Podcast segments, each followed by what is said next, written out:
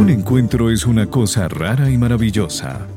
Es pasar la vida del uno al otro mientras pasan la vida del uno al otro. Siéntese en la banca del parque, donde todos cabemos.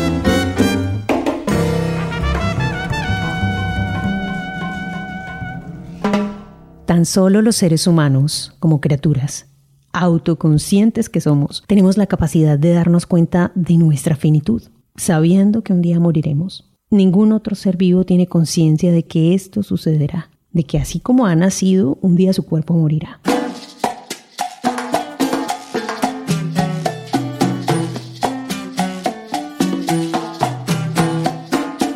Hoy estaremos hablando con una invitada maravillosa, una invitada que nos abre las puertas del entendimiento a estos temas que muy poca gente quiere hablar precisamente porque en la sociedad se han vuelto silenciados por muchas razones, diversas razones. Y orgullosísima y muy feliz de tenerla aquí en Banca del Parque Radio. Es una amiga de la casa, amiga eh, personal de nuestra fundadora. Su nombre es Lina Paola Lara Negrete. Ella es psicóloga de la Universidad Nacional de Colombia, magister en psicología e investigación en la Universidad de los Andes, formada en perspectiva del transcurso vital, facilitadora en procesos de acompañamiento basado en acción sin daño, ética del cuidado, acompañamiento pedagógico y conciencia plena del respeto a la autonomía. Justamente en estos momentos es directora ejecutiva de la Fundación Pro Derecho a Morir Dignamente. Muchas gracias por acompañarnos aquí en Banca. Bien llegada, Lina. Gracias, Hagdi. Es un placer estar aquí y es un placer especialmente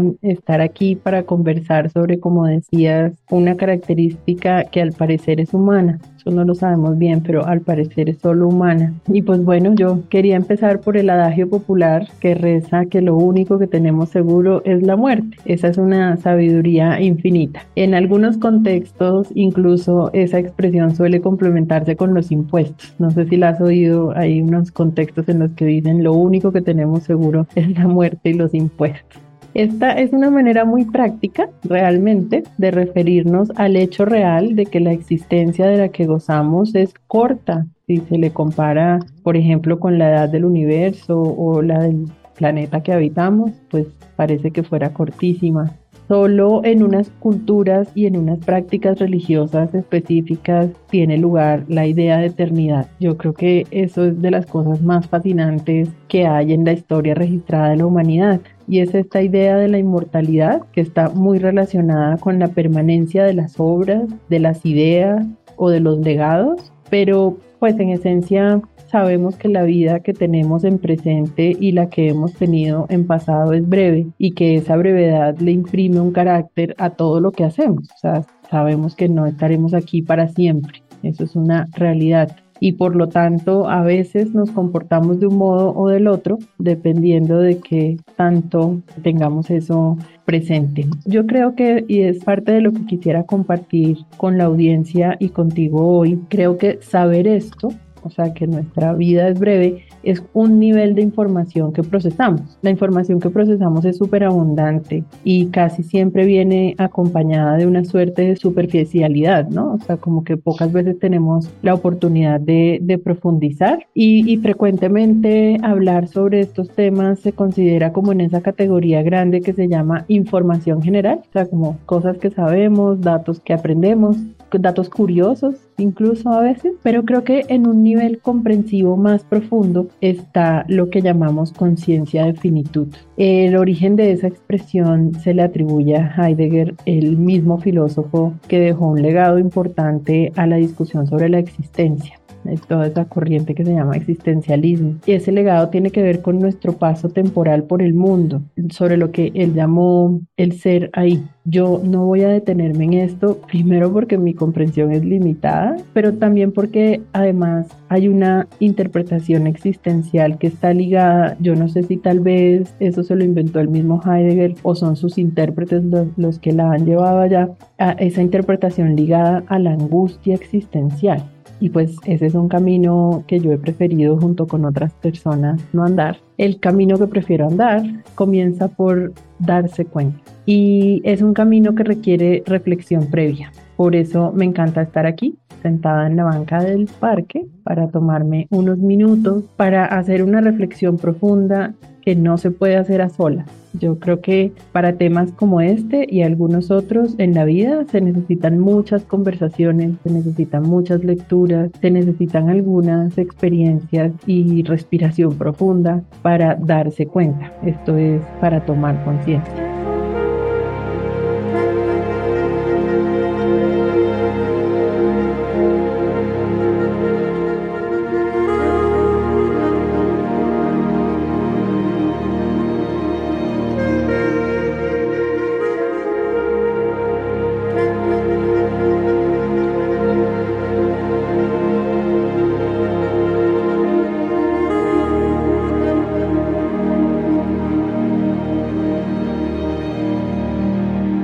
¿Podemos determinar qué es la conciencia de forma colectiva, Lina? Eso es dificilísimo. Podemos centrar la atención en un hecho que yo creo que es una experiencia colectiva, como dices, y es el hecho de que la conciencia es fácil de distraer. Es, como una característica suya o al menos es una característica que le imprimimos. Las sociedades occidentalizadas como la nuestra, por ejemplo, le dan una valoración increíble a la distracción. O sea, es como todo lo que distraiga es bienvenido. Y es un poquito parecido a eso que con algo de crueldad se le llama matar el tiempo. ¿No? Que es como, como tratar de vivir distraído, dejarse distraer, permitir que las distracciones tengan un lugar en nuestras vidas. Yo creo que forma parte de lo que hemos construido como sociedades alrededor del consumo. Y es interesante darse cuenta de eso. En ciertos momentos de la vida, esas distracciones se eviten de muy importantes. Se llaman trabajar o también se les declara como producir. Aquello a lo que le dedicamos la mayor parte de nuestra vida como actividad podría ser fácilmente visto como una distracción de la conciencia. Ernesto Sábato, que es un escritor que yo aprecio mucho, escribió bellamente que si hemos llegado a la edad que tenemos es porque otros nos han salvado la vida incesantemente. A mí me parece divina esa frase, voy a repetirla porque creo que encierra mucho de lo que vamos a conversar. Si hemos llegado a la edad que tenemos es porque otros nos han salvado la vida incesantemente. Es una declaración muy linda. Y yo creo que a esas otras personas que van caminando a nuestro lado, delante de nosotras o a las que vienen detrás, les debemos una enorme gratitud porque nos han facilitado el precioso regalo de tomar conciencia, de hacer conciencia, de dejarnos dar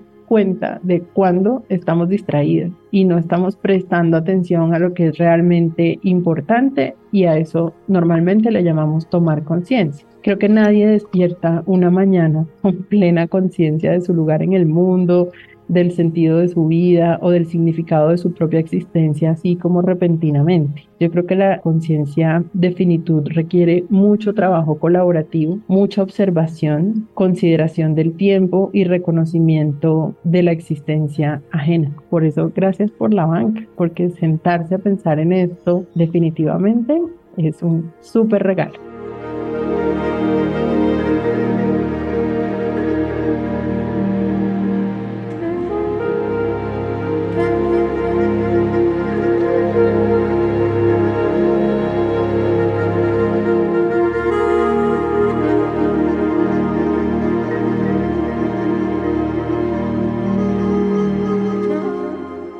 Gracias a todos los que nos escuchan y se dan esta oportunidad. Y Lina, gracias por comentarnos sobre estos temas tan interesantes y que estoy segura que a cualquier persona que nos esté escuchando del otro lado algo genera. Yo tengo una pregunta, ¿desde qué edad uno podría empezar a hablar sobre la conciencia de finitud? Eso varía muchísimo, muchísimo porque hay unas personas que están más alerta a lo que pasa dentro de sí mismas y hay otras que definitivamente se demoran un poco en darse cuenta de que están demasiado presionadas por lo que pasa afuera. Hay experiencias, ¿no? De gente que cuenta que muy temprano en la vida se dio cuenta de que no todo era la superficie, sino que había profundidades que se podían bucear. Y hay gente que dice, yo toda la vida lo que hice fue surfear y ahora me doy cuenta a cierta edad de que había que mirar un poquito más a lo profundo. Entonces creo que varía mucho, pero creo que tiene que ver es como con una disposición, ¿cierto? O sea, como dejarse, dejar que el mundo siga siendo mundo y mirar un poquito hacia adentro y descubrir cuáles son esas apreciaciones que tenemos sobre el mundo, varía mucho, creo. Y, y específicamente en este asunto de la conciencia de finitud, creo que algunas personas que nos están escuchando dirán, yo tengo esa conciencia desde muy temprano en mi vida y otras estarán enterándose con esta conversación que estamos teniendo y qué bueno que así sean los dos casos. Las primeras personas dirán, qué bueno volver a pensar en esto y las segundas dirán, yo quiero saber un poquito más. La conciencia de finitud es la acción de reconocer que la existencia de la que hoy gozamos está limitada en el tiempo. Es como, esa es una, una, definición inventada y sacada de muchas partes. sí, pero que la hace, es decir, más que sí, es como que la hace entendible, hace entendible, lo pone a uno con los pies en la tierra de una vez. Al pie de esta definición, también me pregunto por supuesto, y sé a dónde podría dirigirse la respuesta, pero me gustaría dejarla clara. Y es que nada o mucho tendría que ver con nuestras creencias. Yo creo que tiene que ver es con la trascendencia y creo que mm, en ese sentido ser consciente de que pereceremos, que no viviremos para siempre y que la muerte forma parte de la vida y es inevitable, tiene que ver tanto con la realidad que a veces las creencias se quedan cortas para explicar las emociones que eso produce. Es un hecho real y para algunas personas producirá unas emociones agradables, para otras unas más desagradables, pero en términos generales casi todas las creencias que tenemos, por ejemplo, sobre la, la vida eterna o sobre la resurrección o en estas otras creencias religiosas que piensan que lo que hacemos es reencarnar, o sea, independientemente de cuál sea el lugar de la creencia y en dónde nos pone en el futuro desconocido, lo que ninguna de ellas podría discutir es el hecho real de que la vida que tenemos hoy en el cuerpo que tenemos pues es finita, es, es decir, la muerte forma parte de la vida, como estaba diciendo, y es inevitable. A veces la ciencia médica la pospone, pero llegado el momento será, como ya dije, inevitable. La conciencia de finitud tiene que ver con tomar el tiempo que sea necesario para reflexionar en plena conciencia sobre las transformaciones que experimentamos a lo largo de la vida. No importa cuán larga o corta consideramos que sea nuestra vida y reconocer que la transformación final ocurrirá cuando exhalemos nuestro último aliento. O sea, es como una cuestión que tiene que ver demasiado con la realidad, creo, como para hacer lo que hemos hecho en la cultura, en todas las culturas humanas, lo que hemos hecho es adornar mucho las cosas que, que realmente son sorprendentes por su simplicidad. Entonces les ponemos arandelas y creemos que hay una cosa, la otra, y adornamos aquí y allá, nos encantan los eufemismos, entonces decir cosas como pasar a mejor vida o descansar en paz o el último viaje o cosas de ese estilo, nos encanta porque la cultura nuestra es así, o sea, nos gusta mucho adornar las cosas y nos cuesta trabajo hablar de ellas con claridad y con las palabras precisas.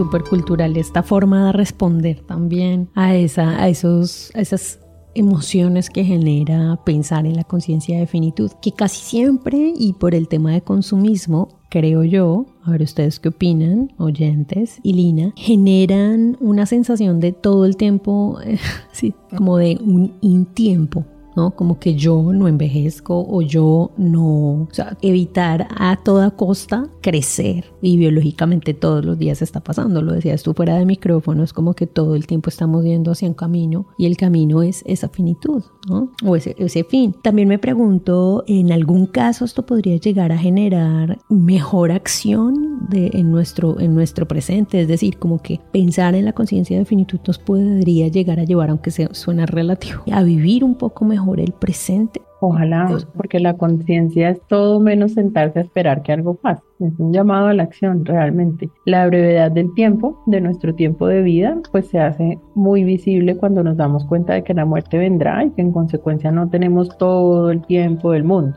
Esta oración, y además a mí me encanta decirla así porque tiene esa prosodia, todo el tiempo del mundo.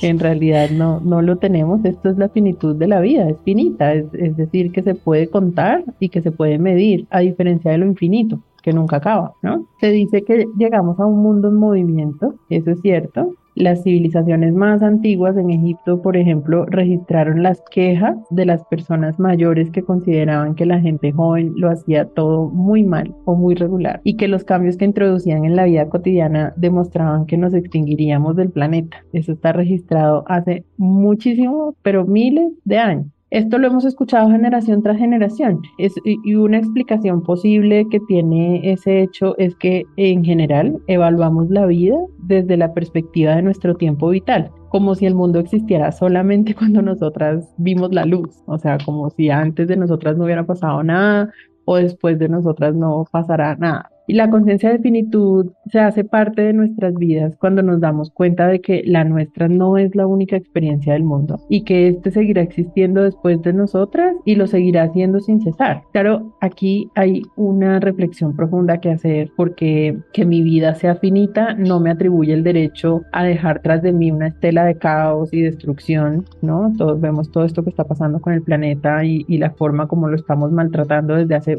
ya bastante tiempo.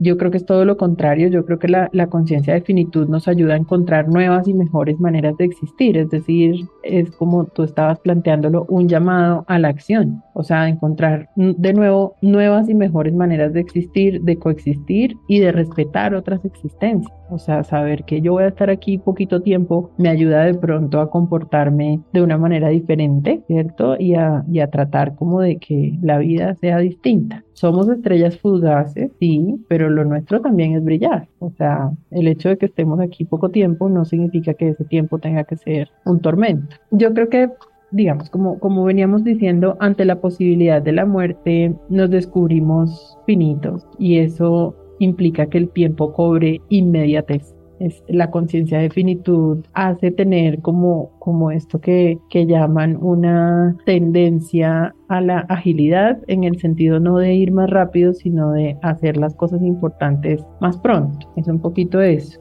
Sí, y trae consigo una transformación, ¿no? Sí, por supuesto, pensar en ese término o en ese final genera una reconcientización, y ya lo, has dicho, por supuesto, de la misma vida, ¿no? Como que se, se, ven separados o distanciados, pero parecieran el mismo camino, porque no, bueno, hace parte total del camino. Es un tema muy interesante y es un tema que amplía nuestras, nuestras, eh, nuestros horizontes. Pregunto directamente generaría algún tipo de ansiedad preguntarnos esto nos ayuda en algún momento a estar un poco más tranquilos? A mis colegas psicólogos les encanta y a mí también responder depende. Y o sea, se oye, como una evasiva, pero no lo eh, es decir, depende de en qué momento vital se encuentre la persona y depende de cuáles son las circunstancias que le rodean. No es lo mismo darse cuenta de la finitud de la vida porque acabas de recibir un diagnóstico de un médico que te dice falta poco para morir, a tener conciencia de finitud muy temprano en la niñez y darse cuenta de que toca aprovechar cada minuto y cada oportunidad que los papás ponen a, a disposición sobre la mesa porque precisamente no voy a vivir toda la vida.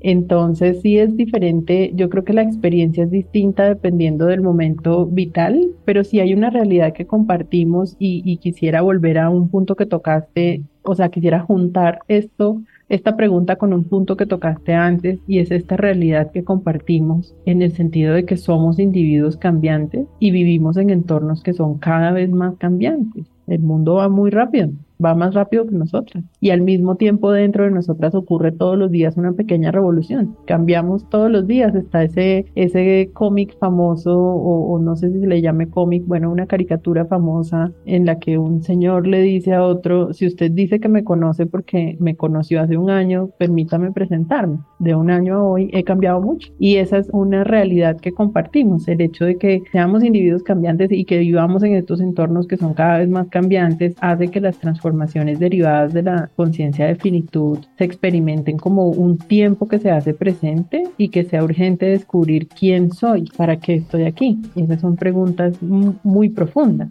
Una consecuencia de esto es que nos damos cuenta cuando tenemos conciencia de finitud de que cada minuto es una oportunidad y de que en realidad lo único que tenemos es el presente. Eso puede angustiar a algunas personas pero también puede aliviar a otras. Depende de qué tan lejos se haya llegado en esa reflexión y depende de qué tanto tiempo se haya tomado para pensar en estas cosas. Cuando tenemos conciencia de finitud, vivimos e interpretamos el mundo para sentir la vida, para disfrutar cada minuto, para actuar en consecuencia, es decir, para resolver cuanto antes aquello que tengamos pendiente y que distrae nuestra conciencia de lo realmente importante, o sea, de vivir.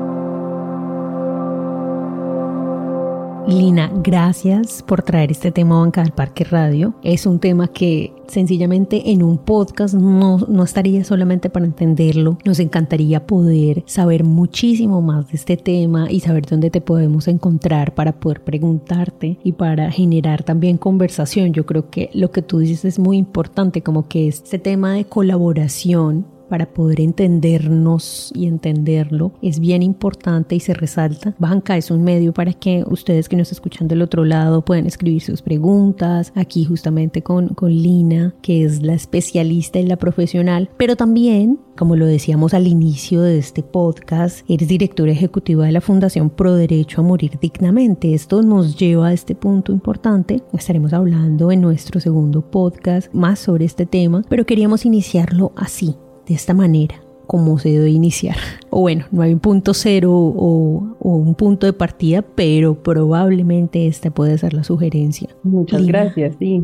Yo creo que hay que empezar por lo profundo. Sí, totalmente. Eh, porque las otras cosas en relación con la muerte y, y, en especial en relación con el morir son un poquito más pragmáticas, como más prácticas, como que las cosas que toca resolver están más cerca de la, sí, como de, de la practicidad. En cambio, se nos olvida a veces que antes de esa practicidad hay un momento cero, creo yo, que así deberíamos llamarle, que es ese momento en el que nos damos cuenta de la transitoriedad del tiempo. Es decir, hablar de la conciencia de finitud necesariamente es darse cuenta de que está vinculada con la posibilidad de autoasignarse el tiempo y con el derecho a elegir. Es decir, en este tiempo finito que tengo, mis preferencias son estas lo que yo quisiera es esto. Y eso tiene mucho que ver con el momento histórico particular en el que estamos viviendo y con un sentido de temporalidad. Es decir, así como las personas vamos cambiando a medida que avanzamos en, el, en la trayectoria vital, también el contexto en el que vivimos cambia.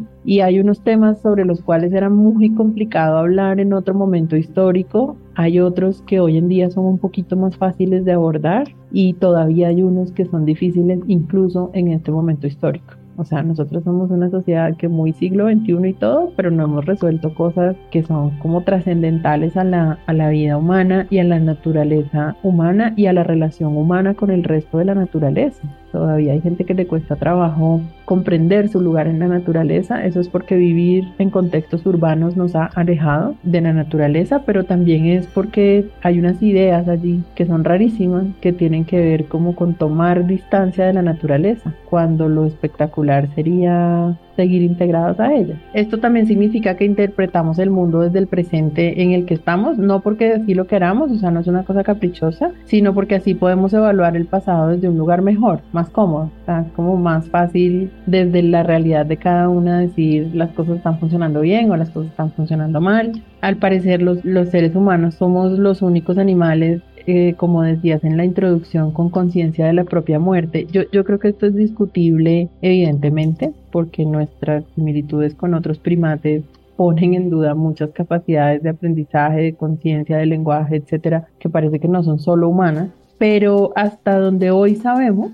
somos la especie que sabe que hay un final llamado muerte y que reflexiona incluso más allá del hecho de la muerte. La conciencia de finitud propicia una reflexión trascendental sobre las acciones y sobre las decisiones que podemos tomar a lo largo de nuestra existencia. Cuando eso se puede, eso no siempre se puede. La vida auténtica para volver así de pasadita a Heidegger sin entrar en esas profundidades, es la que interioriza, la que reflexiona, la que tiene conciencia de su mortalidad, o sea, conciencia de finitud. Yo creo que vivir de ese modo, o sea, siendo conscientes de la finitud hace que queramos desarrollar un pensamiento propio y tomar decisiones, sabiendo que la vida es única y que en cualquier momento que tengamos, pues además de ser efímero, puede ser el último. De nuevo, eso para algunas personas puede ser muy angustioso, pero también puede ser un alivio y yo creo que podemos llegar hoy en la banca a la conclusión de que efectivamente es un alivio y creo que para lograr eso aquí es clave una reflexión que podemos hacer juntas ahora con este punto de partida. Se dice que el tiempo ayuda a sanar, a transformar, a olvidar, a perdonar, a aprender y un sinnúmero de tareas. O sea, al tiempo se le atribuyen un pocotón de tareas. No obstante, el tiempo es una secuencia y no garantiza que ocurra una transformación. El paso del tiempo no garantiza que ocurra una transformación. El tiempo requiere un estado de conciencia, de reflexión, porque la, la transformación nuestra implica un tiempo que va más allá de secuencias o lugares. Entonces yo creo que una tarea que podemos hacer en conjunto es incluir en la cotidianidad la pausa, el sosiego, el silencio, la serenidad, la atención plena y la contemplación, porque eso todo es desarrollar la conciencia. Entonces, hay que volver a habitar los espacios físicos, a reconocer a las otras personas con las que vamos caminando, a reconocerse a sí misma, a sí mismo. Esas tareas se oyen fáciles de hacer, pero en la vida real sabemos que no son tan fáciles de hacer, porque hay que dedicarles tiempo. O sea, el tiempo para el silencio es dificilísimo. Por ejemplo, existe la práctica extendida en nuestro contexto de hacer aseo o el oficio doméstico con música a todo volumen. Y por el contrario, en las sociedades orientales en las que hay prácticas, por ejemplo, como el budismo, esas tareas se hacen en silencio. Y eso hace que ese tiempo de hacer las tareas sea a la vez un tiempo de reflexión y de pensamiento profundo. Muchas cosas se le ocurren a una cuando está haciendo el oficio. Y ya decía Agatha Christie que lavar la losa le hacía que a ella se le ocurrieran crímenes y por eso escribía grandes novelas. No necesariamente se le ocurren a uno cosas terribles, sino que también puede echar una pensada sobre cosas que están ocurriendo dentro de sí misma o alrededor y que realmente podrían ser transformadoras. Muchísimas gracias, Lina. Vuelvo y digo, qué tema tan interesante, qué temazo, ah, en serio, qué necesidad para todos los tiempos, especialmente para estos. Agradecemos mucho la presencia de aquellos que nos escuchan, tanto fuera del país como dentro de nuestro país. Los invitamos a escuchar nuestros podcasts, nuestra página www.bancadelparque.com en iBox Allí pueden encontrar más de 7200 podcasts que ya van nuestro conteo. Y bueno, aquí se suman con nuestra grandiosa invitada. Lina, gracias por estar en Banca del Parque Radio. Gracias a ti, Hagdi, gracias a Marisol y gracias a la banca por propiciar este espacio. Este espacio es, es un espacio en el que pues yo creo que las personas que, que, vienen y se sientan en la banca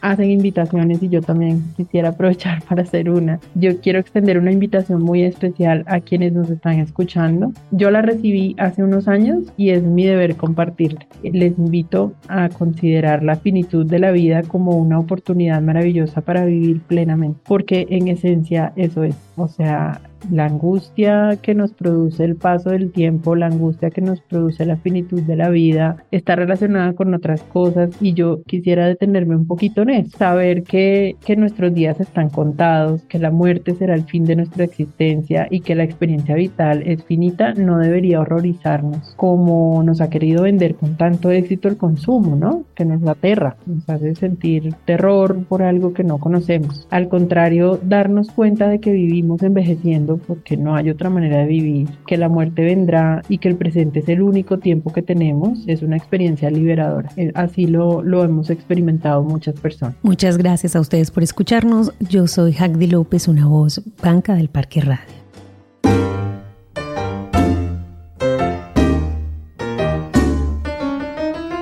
Ahora la banca del parque queda sola. Los esperamos para un nuevo encuentro y seguir pasando la vida del uno al otro.